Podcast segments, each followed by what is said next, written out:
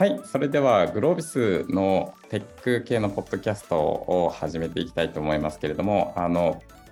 今日はですね、先日私が、えっと、IVS っていうインフィニティベンチャーサミットっていうところで、えー、登壇をさせていただいた機会があったので、ちょっとそんなテーマについて少しお話ができればというふうに思ってます。で、えっと、今日あのいらっしゃるのは僕とですね、一緒にあの IBS に行った久さんというこの2名で話をしていこうと思いますので、まず簡単に自己紹介からあスタートしていければというふうに思います。改めまして、末永と言いますけれども、あのグロービスで今 VP of Engineering という肩書きで、まあ、主に開発組織全般のマネジメントをさせていただいてます。で、実はグロービスではですね、あの、1人目のエンジニアというところで、グロービス全くエンジニアいなかった状態から現在だともうエンジニアだけで100名を超える組織にもなってきたので、えっとまあ、今回の IBS での登壇テーマもスケーリング、開発組織のスケーリングっていうテーマだったので、そのあたりについてお話をさせてもらったということになります。ではよろしくお願いします。じゃあ、久さん、よろしくお願いします。はい、えー、グロービスの久と申します。えーと、役割としては、グロービス学び放題とアンリミテッドというサービスプロダクトの Director of Product という肩書きでやってます。まあ、PM of PM みたいな、そんな役割になります。はい。で、私は IVS は、まだ登壇は全くせず、ただ、末永さんのお供で行った、一観客として楽しませていただいた感じになります、ろしくお願いします。はい、あの久さんはスーパープロダクトマネージャーというところで僕らの主力サービスのグロービス学び放題をリードいただいているというところになります。一緒にあの参加をしてあの非常に良かったなと思っていてですね、本当にいろんな方がいろんなセッションをされてる中で、まあ、メインの昼間のセッションだけじゃなくてですね、あの夜のネットワーキングの場とかでも、まあ、名だたるテックカンパニーの CTO の方とか VP の方と話す機会とかもあって、僕らのあの参考になるところも非常に多かったいい機会だったんじゃないかなというふうに思ってます。で今日はですね、そんな IBS に参加してみてというところを少しあの久さんとお話をしたいなというふうに思うんですけど、大きくは僕らがどんなあのセッションしましたかっていうところを簡単に僕の方で紹介をさせていただいてですね、まあ、観客としてじゃないですけど、あの旗から見てて、久さんどう思われましたかみたいなことを聞いていきながら、あの今日は話ができればななんていうふうに思っているところです。はい早速喋っちゃっていいですかね？っていうところですけど。大丈夫です。めちゃめちゃ硬いですけど、大丈夫ですか？今のところ。あ、硬い？硬いですよ。ゆるく、ゆるゆるといきましょうか。はい、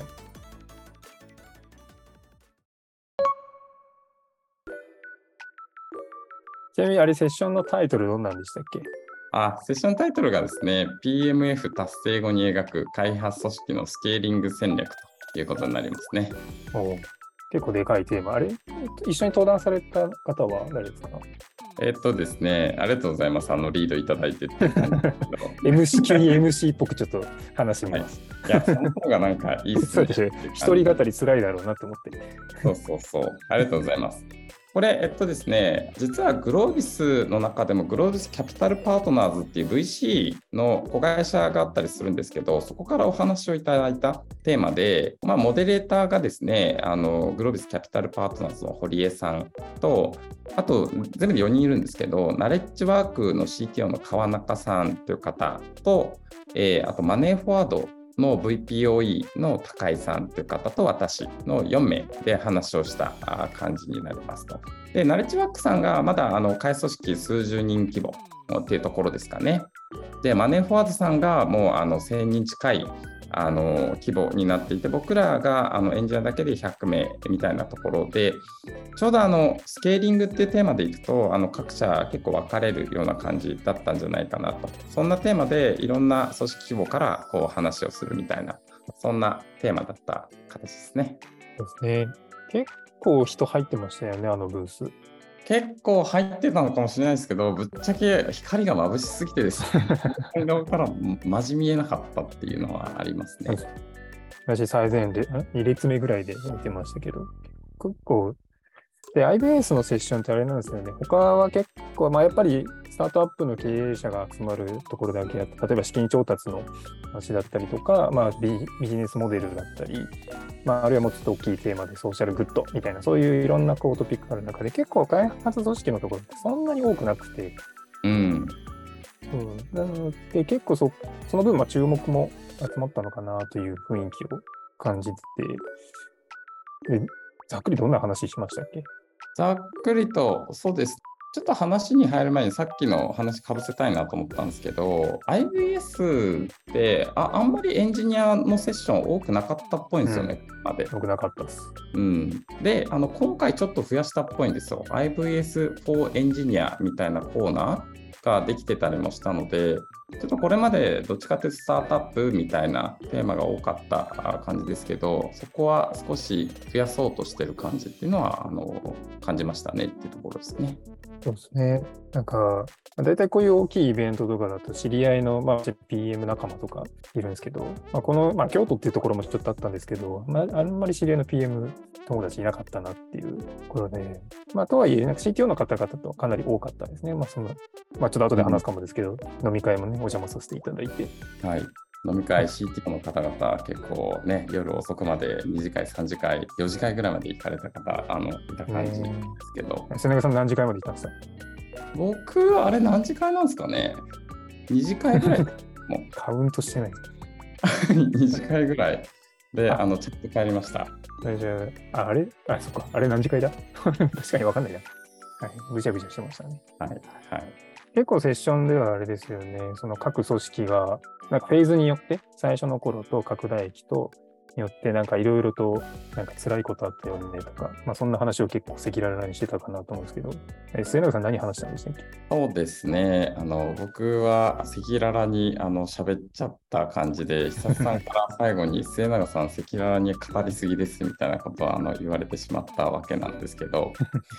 そうですね。やっぱりこう、グロービスに入って本当にあの0からなんて言うんでしょう100まで行く中で転びまくったなっていう実感もこうあってですね。なんかそのあたりを、まあ、せっかくのこの機会なのであのお伝えするのが参加する方々からとってもあの非常に有益になるんじゃないかななんていうふうに思ったのでいろいろお話をしましたっていう感じですけど。今回テーマが PMF 達成後ってところでこれ PMF を補足しといた方がいいのかなと思っちゃったりもしたんですけど。確かに。大丈夫ですかね PMF なんでしょうですね、プロダクトマーケットフィットですね。はい、そうですね。まあ、PMF の定義も難しいんですけどね、本当はね、ここだけでなんかもうちょっと語れるところがありそうな感じはしますけど、まあ、一定このプロダクトがあのマーケットにフィットするというか、あの市場に受け入れられた後に開発組織ってどうスケーリングしていくんですかっていうところの話をあのしてたような形です。で、PMF 達成するまでってよく組織って MVP とかをね、たくさん作って、プロトタイプ作って、顧客への仮説検証したりするんですけど、なんかそこから先、一気にユーザーが増えてきたりするタイミングっていうのもあるんじゃないかなと思ってて、そこで転んじゃうスタートアップが結構多いのではみたいな、まあ、そんな仮説も持ちながら、コンセッションっていうのはこうテーマ切りというか内容を決めてったっていうそんな感じですね。っていうところの話をあのいろいろしてましたというところ。確かに。まあ、ちょっとね、橋田さんの詳細をここで語ると申し訳ないので、まあ、うちの話できたらなと思うんですけど、まあ、私はまあ、理由でジョインして3年ぐらいで、まあ、その結構も拡大してからジョインしたので、その最初の頃の苦労みたいなやつは、もう噂話でしか聞いたことないんですけど、で、その、まあ、結構赤裸々に語ってましたけど、まあ、我々グロービスの組織、開発組織できてな、8年ぐらいかな。なんか、まだその頃の、何年ぐらいか何年ぐらいか。うん、その頃の、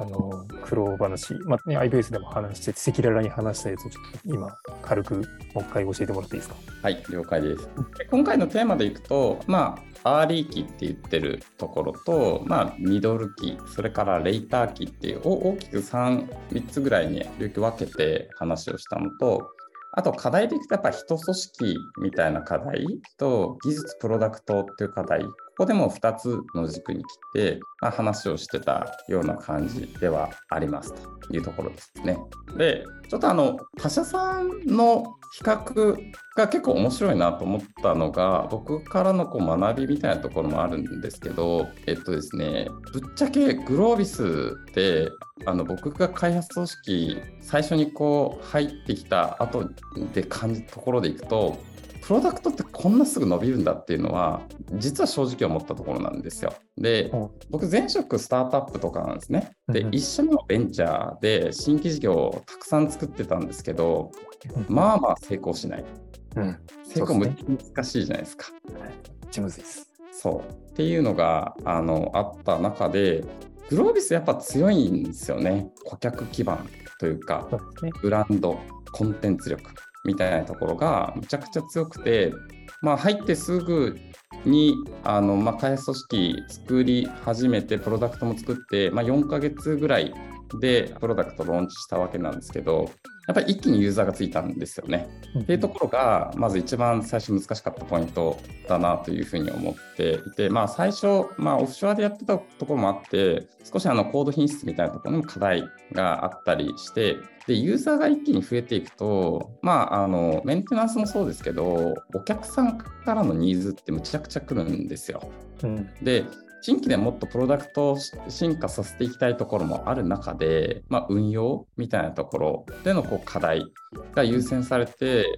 まあ、プロダクトの進化がちょっと止まったよねっていうタイミングとかもあったかなっていう話を僕らはしたところですね。嬉しい悲鳴ですよね。ユーザーがつくのはまあ嬉しいけど、まあ、整ってない組織とか、まあ、プロダクトの土台みたいなところも、あるいは整ってない状態で増えちゃうと、もう手一杯になっちゃうっていうのが結構嬉しい悲鳴な感じですねで。すね。で、やっぱエンジニア僕一人みたいな感じ、正社員で一人みたいな感じだったので、うんあの組織を拡大させていくことと、プロダクトを作っていくこと、それこそプロダクトの KPI なんだっけっていうことを決めながら採用活動をするみたいなことを同時でこうやっていくみたいなところが初期だったので、うんうんまあ、さっきはプロダクトの課題みたいなことを言いましたけど、あの初期でいくと、やっぱもう僕の時間全然足りません問題みたいなことがあったかなっていうふうなお話をしてましたね。この話、現地でめっちゃ盛り上がって、盛り上がりましたよね、なんか。結局、そうですなんかど、そう、どの会社さんも結構そうなんですよね。そうそうそうそうそう。なんかそうそう川中さんがおっしゃってたのがすごい印象的で、もう結局アーリーフェーズで誰かが頑張るしかないみたいな。なんか、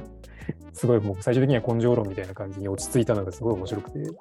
あの3倍頑張るっていう。あそう3倍頑張る。多分そのどんなに綺麗に組織作ったり、どんなに綺麗に、ね、あのコード書いたとて、多分予想のできない何か変化、大きな変化はうん。起こるので、そこをもう頑張るしかないっていうのが、あの、でも結構そのセッションで川中さんもおっしゃってたし、そのさっき言った CTO 飲み会の時にも、結構皆さん同じようなことおっしゃってて、みんなそうですね01フェーズを経験された方々ばっかりだったんですけど、うん、まあ多分、その再現性のないというか、組織によってもプロダクトによっても、その、なんだ、来る、大きな変化って全然違うので、うんその一一旦頑張る。で、その後にどうやって仕組み化をして、なんだ、負荷を下げていくかっていうところで、なんかその仕組み化の話もなんかしてた気がするんですよね。なんかどこかのタイミングではしっかりルールを作って、あのいちいち個人が判断しなくてもいいようにやっていくみたいな話も確か川中さんされてた気がするんですよね。なんかちなみにその後、そ の末永さんがもう死ぬ死ぬほど辛くなった後、その後ってどういう感じでこう落ち着かせていったんですかあ、そうですね。あのーうん。やっぱり一番大変だった時はもう本当にあの僕直下で20人ぐらいいた時だったんですよ。うん。もうワンワンとかしてたらもう全部時間が解けるみたいな感じうんではあったので、あのお大きいのはでもやっぱりもうまるっと任せるっていうことが結構大きかったなと思っててですね。これ、まあ、社内のポッドキャストだから、あのあれかもしれないですけど、今、あの EM やってくれてる大沼さんって方とか、あのインさんって方、まあ、インさん2人目エンジニアなんですよね、あのグロービスの中でいくと。うん彼らがあの本当にこう立ってたので、グロービス学び放題のプロダクトはもう彼らにこう任せていくようなことをやってからだいぶあの自分の時間って空くようになったなっていうふうに思っていてですねでそれに加えてややっぱり採用だなと思ってて、まあ、エンジニアはどんどんこう集まっていくんですけど新しい職種軸の方を取りに行くっていうのはやっぱ結構難しいなと思った部分で。うん早々にプロダクトマネージャーの方の採用をしっかりやらなきゃなっていうふうに思ってその辺やったりとか、QA、SRE それこそ一番最初インフラっても僕がメンテしてたんですよ。無理だなと思ってそう SRE の方とか入ってきてもらってだいぶやっぱり機能文化というかができてあの組織になっていったフェーズがあったんじゃないかなっていうふうには思いますね。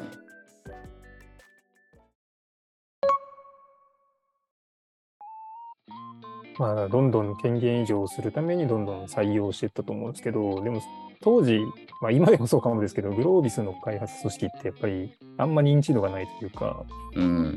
まあ、そのためにポッドキャスト我々やってる認知度を広めるためにやってるものもんなんですけど、当時ってもっと全然ね、そもそもあ内製開発したんですかみたいな、そんな感じだと思うんですけど、どうやってその任せられる人取れたんですか？えーとですね、むずいなと思うんですけど、いや、僕らがですね、実は成功パターンとしてあるのは、業務委託の採用に結構初期から力を入れてたところなんじゃないかなと思う。うん、いきなり正社員というよりは、最初に業務委託に入ってもらってっていうやり方ですかね。そうです、そうです。えっと、これ、実は、なんて言うんでしょう、僕の知り合いの会社さんから少しあのアドバイスもらってやってたやり方なんですけど、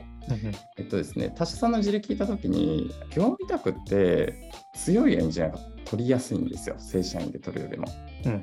法的に。で、自分の時間って、まあ、限られた時間にはなるんですけど、うん、いろんな現場で技術を磨きたいっていう方とか、あと、既存の会社だと、もう一定、なんていうんですよ、既存の技術があるので、新しいことって取り入れにくいみたいな。新規のところで、まあ、新しいところを取り入れたいみたいなことを思う方もいらっしゃるんで、実はですね、グロービス一番最初にあの採用した業務委託の方って確か結構トラフィックの多い動画系のあのサービスをやってるフロントエンドのリーダーをやってる方だったんですよ。で、彼とかに入ってきてもらいながら、あのフロントエンド領域どうどうあるべきみたいな形を作っていったりとか、その後に入ってきた方とかでいくともあの別の会社で CTO をやってますみたいな。ところで、全部こうまるっとあの任せてもらっていいですよみたいな方とかが入ってきてくれたのでなんかそこでグロービスの技術基盤初期結構いいものができたんじゃないかなと思っててですねで技術基盤がちょっといまいちなところってやっぱりあんまりこう人集まってこないですけどなんかグロービスさんの教育みたいな社会貢献の軸もあるし技術的にもこうチャレンジできるみたいなところが結構フックになっていい方が入ってくるような土壌っていうのはできたんじゃないかなっていうふうには思ってますね。なるほどね。まあでも確かに01フェーズだからこそ楽しい、まあ、難しい、楽しさ、難しさっていう方あると思うので、まあ、それを求めてる業務委託の方だったら確かにまあ魅力あるこう職場というか、うん、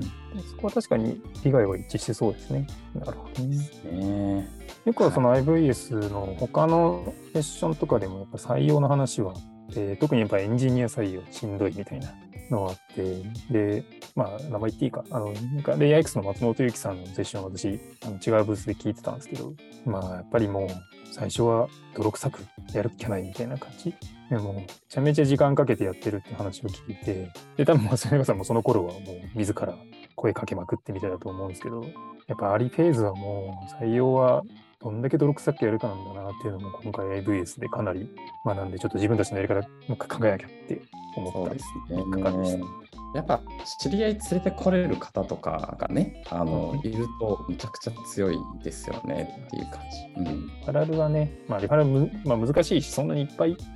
人が3人連れてくるのそんな簡単なもんではないと思うんですけど、まあ、できるといいですよね。やっぱりもう普通に求人出して、どんどん応募が来るみたいな特に我々はまだ、まだ認知度が低いので、そこやらなきゃなと思いました。ないんですよね、それがね。そう、なので、一番最初、あの、実は僕は1社目が転職サイトをやってる会社だったんですよね。うんうんうんなので、あの、その使い方とかは大体熟知をしてるので、僕普通にスカウトサイトに入って、スカウトバンバン僕が打つみたいなことを初期はたくさんやってましたね。でも本当にあの結構名だたる CQ の方々もそれやってるって話されてて、いやもうじみんなそうなんだなっていうのはもうね、すごいそうでしょうね。そうですね。はい、もうそんな多分さっきの3倍頑張るっていうのの中に多分含まれるんですけど、やっぱ IQ はどうやったって誰かが、はいまあ、特に CTO だったり VPO だったり、うん、っていうところがどんどん頑張んなきゃいけないなっていううん。ことがよくわかりましたね。はい。初期はそうですね。そうですね。あとはあれですね、セッションの中でちょっとオフショアの話もしてましたよね。あの、マネーフォワードの高井さんが、あの、オフショア、まあ、マネーフォワードさんがね、オフショアかなり活用されているって話されてて、で、そこでちょっと私、あの、ちょっとびっくりした話として、あの、オフショアの、何、現地リーダー、まあ、現地に行ってチームでビルディングしたりとかしてる人を、新卒の方をそこに抜擢してるって話されてて、うんマジっすか？みたいな。すごい驚いたんですけど、いや、新卒いいですよって話をすごい言ってましたね、高井さん。ねそう、おっしゃってたメモをメモしてるんですけど、新卒はその会社のカルチャーの体現者になりやすい。要はまあ、そこしか経験してないので、その会社のカルチャーをもろに吸収してるので、でやっぱりそのオフショアの拠点もしっかり会社のカルチャー、組織のカルチャーを持ってほしいとなったときに、まあ、伝道師的な役割として、新卒のメンバーを現地のリーダーに置くと、かなり良いっていう話をされてて、うん。なるほど、そういう考え方があるのかっていうのは、すごい、かなり驚きましたね。いや、いいですね。ね。あの実はあれなんですよね、僕、去年にあのマネーフォワードさんのハノイ拠点にあの、まあ、視察みたいな形で行似ってましたね。うんはい、でそこで多分お会いした方がその新卒の方なんですよね。うんあ、そうなんですね。そうそうそう、そんな話もセッションの中で出てきたんですけど、いや、むちゃくちゃマインドが高かったんですよっていうのが、でもなんかオフショアと国内って、なんか関係性というか上下関係みたいなのができるんじゃないですかっていう問い持たれる方多い気がするんですけど、まあ、マネフさんそんなことはないということでやっていて、で、あの現地のね、あのハノイのマネージャーやってる方がおっしゃってたのは、このハノイの拠点があのマネーフォワードの拠点の中で一番いい拠点にしたい、一番開発力高い、一番マインドが高い拠点にしたいっていう風な思いを持ってこうやってらっしゃるんですよ。なので、決してこうなんか請負型の組織になるんじゃなくて、自分たちで考えて、自分たちでプロダクトをアウトプットしていくみたいなことをやっていきたいって話をされていて、やっぱここがね、あの新卒でというか、あの本当にこうカルチャーを作っていく人たちがトップに立つと、拠点のトップに立つということでやる意味なんだろうなっていうのは、あの聞いてて思った感じですね。いやー、あの本当に各社いろんな、なんか我々のポッドキャストでマネポさんの紹介してどうするんだって今喋りながら思ってましたけど。いやもう我々ね、これからあのグローバルと組織を作っていくかっていうのを考えていきたいので、参考になる部分ですよね。そうね、もうちょっとこれグロービスのポッドキャストですけど、IBS の話になってどんどん散らかっていくと、全然グロービス関係ない話になるんですけど、もうもうそれいいかなって思いながら今。いいと思います、いいと思います。いやーでも面白いセッションでしたね。結まあなんか大枠、なんか、まあ、ナレッジワークさんも、えっ、と、マネーフォワードさんもうちも、つまずくポイントというか、大変なポイントは大体同じなんですけど、んそれに対するアプローチが意外と、まあ、頑張るっていうのはベースにありつつも、まあ、意外とやり方、いろいろあるなっていうのが知れたので、はい、すごい面白かったですね。そうですね。やっぱり、まあ、いろんな会社さんがお同じようなところでつまずきつつっていう感じですけど、やっぱ一個あるのは、なんか、要その企業ごとの特性みたいなところにこう、やっぱり寄ってくるんだなっていうところは思ったところで、うんうんマネフさんとかは、やっぱりマルチプロダクトがかなりあの強いので、本当にたくさんのプロダクトを作っていくっていう部分。で、ナルチワークさんとかも本当に、まあ、スタートアップだし、まあ、印象的だったのは、あのリリースまで潜っていられたみたいな話とかもこうあるんだろうなっていうでグロービスの1プロダクトではありますけど、そんなに多くはないので、まあ、学び放題もね、結構開発規模大きかったりするじゃないですか。そうですね。っていうところの特性は全然あるだろうなっていうのは思いますね。そうね、そう、ナレッジワークさん、そのこれも他社さんのなんか 紹介になっちゃうんであれですけど、ナレ川中さんがおっしゃってた、あの、まあ、やっぱりまあ、川中さんもね、あれ、Google ですよね。あの、ご経験豊富で。うん。で、おっしゃってて、あの、アーキテクまあどうし、さっきはそのどっちかちょっと人的な大変さ、そのマネジメント的な大変さとか、あとは、この開発の優先度でどんどんユーザーの声の方に行っちゃうみたいなのだったんですけど、あとアーキテクチャの問題もまあやっぱりどうしてもあって、最初に作ったものが変化に対応しづらくなって、まあどんどん柔軟性なくなっていく、負債が溜まっていくみたいなのもあるあるだと思うんですけど、なんかその話した時に川中さんが、なんかあのアーキテクチャはなんか選択肢を残す設計が大事だみたいな話をされてて、まあ、要はその一回これ作っちゃったらもうなんかこっちの方向には行けなくなっちゃうみたいな不可逆的な、あのアーキテクチャ選定をするんじゃなくてある程度こっちの可能性もまだ考えられるのでここまでやりきらずにちょっと選択肢を残しておくみたいな設計が必要って言われて、うん、まあまあそれできたらすごいけどそれは難しいんじゃないかとかすごい思ってますけどパラッとおっしゃいますよね、そういうことね。でもそこでおっしゃってるのは結局また頑張るに戻るんですけど、なんか、そう、川中さんすごい、C、CTO としてなんですけど、なんか CEO の方とすごい、なんかめちゃめちゃコミュニケーションをとって、その変化を察知するみたいなことをおっしゃってて、あ、そこは泥臭いんだ、やっぱり、みたいな毎日コミュニケーションを取ると。言ってましたね。ねと思って、ちょっともう我々も見習わねばな。まあでもね、我々も今ちょっと結構アーキテクチャ、あの3年後、5年後とか見据えて、ちょっと今、いろいろと考えてることもあるので、うん。ね、我々もやんなきゃなというところで、ダメだ、これ、結果、他社さんの紹介になっちゃうんだ。まあまあ、しょうがないです。もう IBS にいて、あの面白いとか感動した話をシェアする回なんで、どうしたってそうなっちゃうんで、しょうがないです。うん。いいと思います。いいと思います。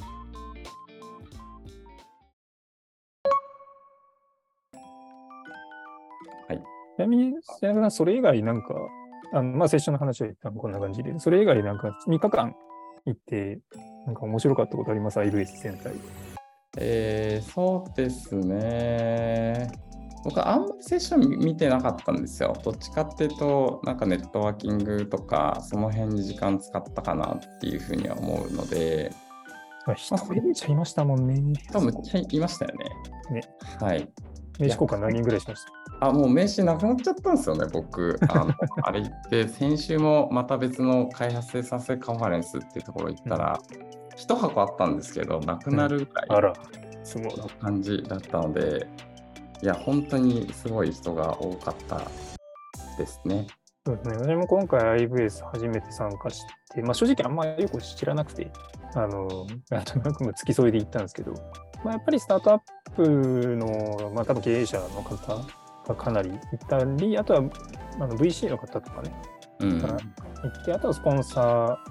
ーの人、であと、まあ、ちょっとなんか特設ステージっぽく Web3 とか、えー、ジェネリティブ AI があの3階のなんか右側にやたらサイバーパンクっぽい雰囲気のブースがあって、そこに参加されてる方、結構外国人の方多くて、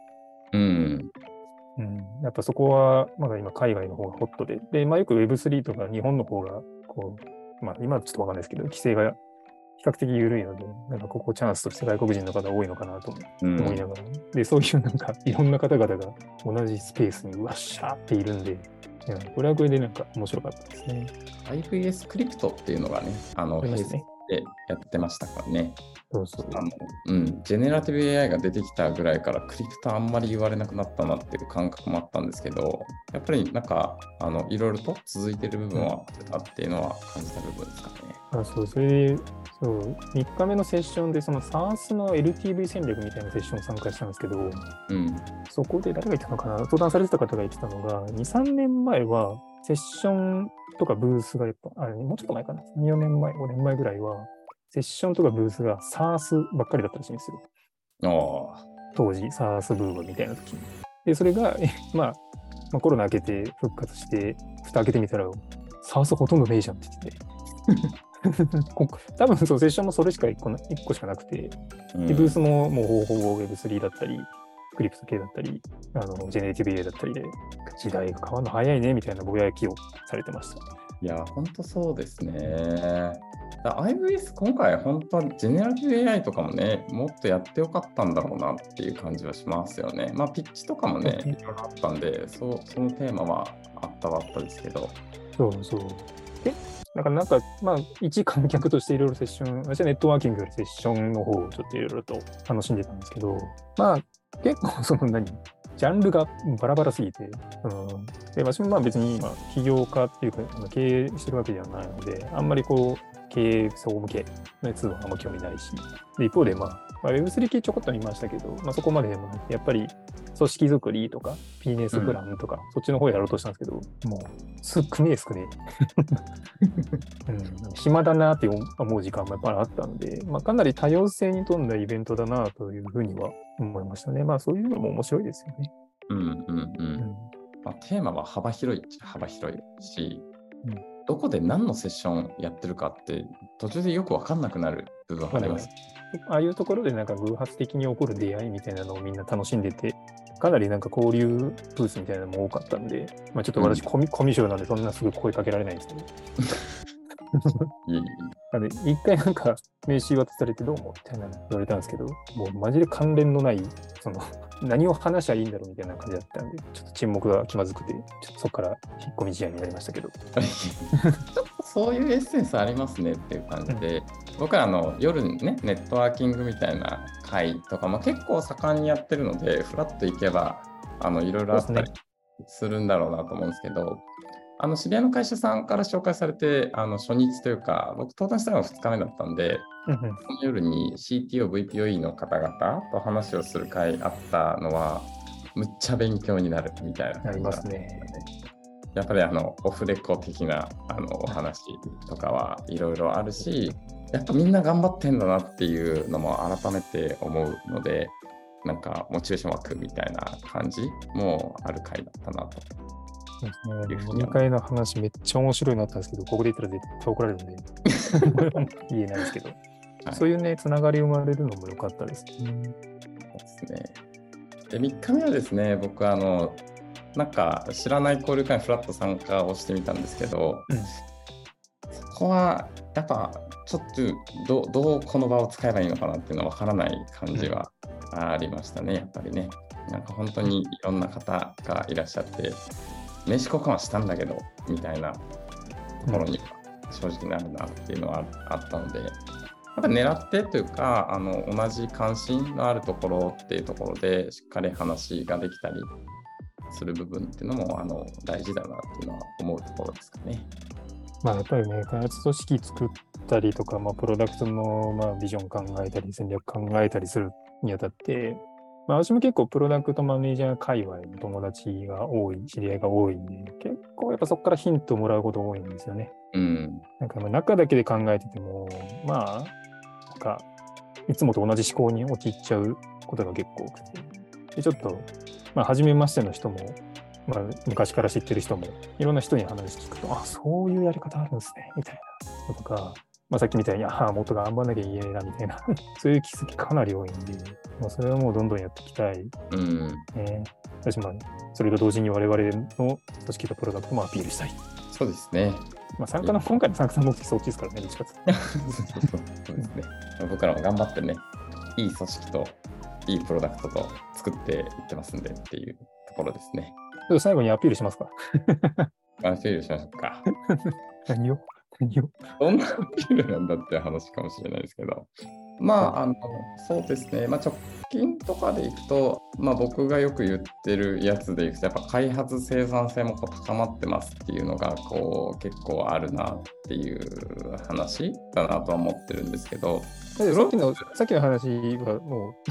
まあこれ聞いてる方はさっきはあの末永さんが0から1を起こしたところでその間今すっ飛ばして今今の組織になっちゃってて今組織何人ぐらいでしたっけ？開発組織、ね、それを喋んないとってそう補足しようと思って。あの100人ぐらいっていうのもあれですけど、あの部門自体はもう300名弱ぐらい、270、80ぐらいかなっていうところが今ですけど、ね、はい。で、エンジニアがもう100名を超えていて、まあ、デザイナーとかテクノロジー職って僕ら言ってるところありますけど、そんな方々でいくと、まあ、全体の6割ぐらいになってるので、結構もうテック組織感はかなり強い部分になってるんじゃないかなというふうに思ってます。じゃああれですかね、久さんがリードいただいているところが一番あの組織が大きかったりするので、大変だったりするんですけど。大所帯で、しかもこの間、まあ、ちょっとノートとかでも発信したんですけど、あの3チームを8チームに分けるみたいなあの大改革をして、いろいろね、こう、改善を繰り返しながら組織を作ってる最中ではあるんですけど、まあでもなんか、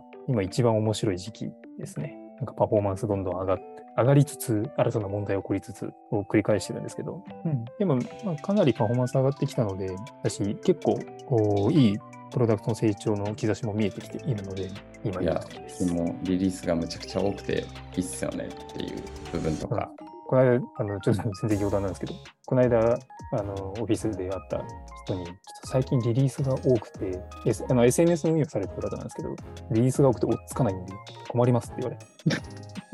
すごいニヤニヤしましたね。ね、あのそういったところの困りはニヤニヤしますね。うん、まあ、あじゃあちょっとちゃんとアナウンスもしかしっかりしますね。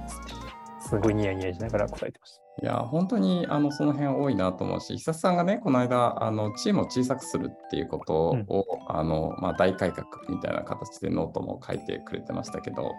ぱその単位とかで、まあ、メンバーすごく集中できる環境っていうのができてるんじゃないかなっていうふうに思うし、うん、うん、 ChatGPT 使った機能開発も、まあ、どんどん出してますよねっていうところなので、まあ、エンジニアとかあの企画含めてめっちゃ楽しいフェーズなんじゃないかなっていうのはありますね。そうですね。私もうまだまだチームを拡大するとか組織を拡大するじゃなくて今のチームのこうポテンシャルというかもっと発揮できる予感があるので、まあ、そのためにやっぱりチームをちっちゃくすると新しい仕組みだったり新しいフローみたいなやつがまた必要になるので、まあ、まさにちょうど今経って1クォーター経っていろいろ課題も見えてきたタイミングではあるので2クォーターじゃあ次はここを変えていこうみたいなやつをちょうど今リーダー陣と話してる最中で多分もう本当にマイクウォーターごとに少しずつ少しずつ結構大きめになるかもなと思うんですけどまああんまりその変化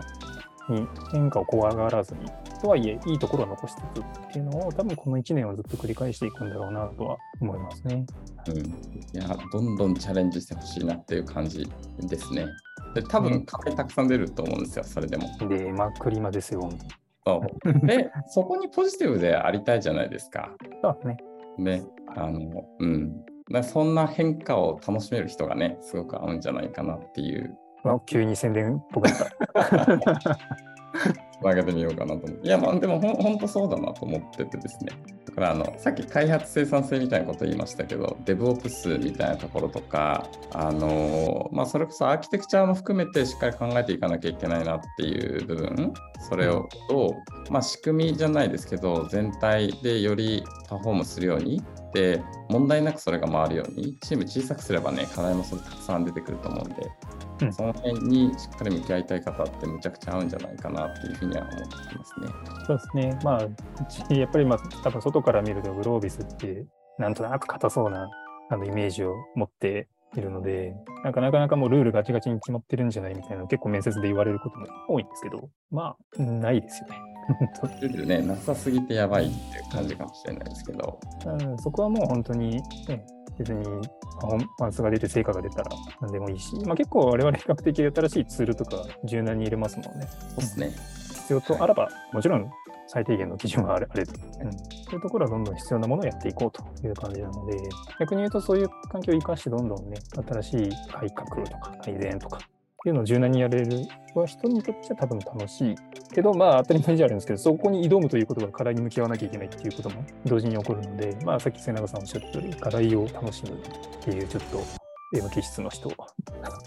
やってるんじゃないかなとは思います。やっぱりグロービス、グロービスで30年ぐらいやってますけど、言うてまだまだ我々、開発組織としては7年目、8年目ぐらいなので、言うてまだ、なんか、アーリー期という、アーリー期っていいのかわかんないですけど、まだまだ組織としても未熟だし、ルールとしても未熟なところがあるので、まあ、楽しく時には頑張りながらできればなと思います。いい締め。いい締め。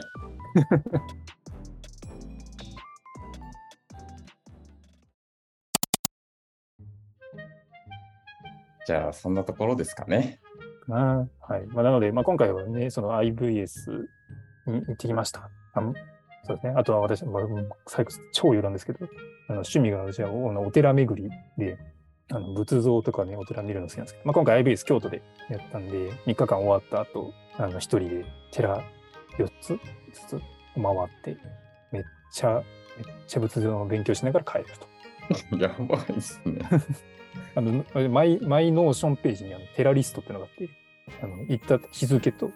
特徴と、え、次行くやつとか、あの、全部あちょっと今度見せます。なるほどね。